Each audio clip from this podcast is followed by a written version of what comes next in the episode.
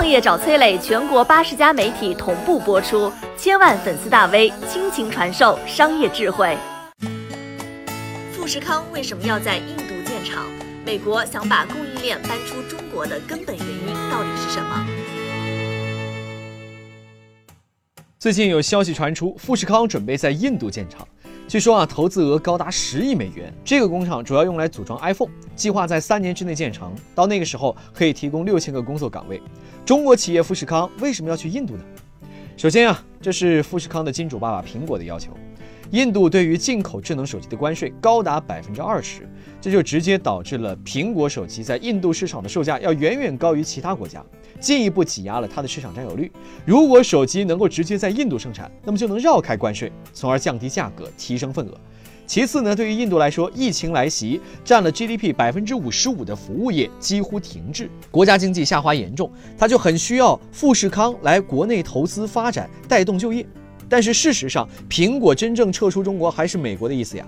早在年初的时候，美国、日本政府就提出啊，给搬家费、给补贴啊，要求在中国的企业撤出，回到本国。但是这些企业能离开得了吗？外资迁出中国，对于我们来说其实是百年未有的机遇啊。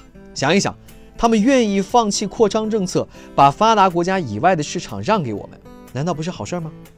而这些跨国公司撤回本国，成本上升，利润大幅度降低，美国各个产业集团之间肯定内斗会增多。有媒体曾经统计过，美国制造业回流至少可以创造百分之二十的就业几率，而特朗普的政绩指标就是失业率最低，股市最高。如果这两个都没了，他如何竞选连任呢？即便是做不到，他也要做给选民看。所以让这些企业回国就是一个很好的办法。那这些企业究竟会不会搬离中国呢？他们当然是舍不得嘛。就拿富士康来说吧，其实早在几年之前，富士康就已经在印度投资建厂了，结果一塌糊涂啊。工人的工作态度不积极，加班是不可能加班的，一说加班就辞职啊。有些人领了工资马上就消失，过完几天钱花完了啊，人又出现了。其次是什么呢？员工素质低啊，不管是技术工艺还是学习能力，都无法和中国工人相媲美。平均下来，一个中国工人能够抵得上他们三个印度工人。再加上当地政治形势复杂，产业配套不成熟，富士康上一次的印度建厂可以说是苦不堪言。咱们中国的优势在哪里呢？首先，我们有全世界最完整的产业链；其次，中国有全世界最大的消费市场，而且劳动力的综合素质是其他地方没有办法比的。这一次疫情，我们率先走出了困境，实现了复产复工。那再一次向世界证明了我们的速度。资本是逐利且精明的，他们永远知道最好的投资环境在哪里，然后闻风而来。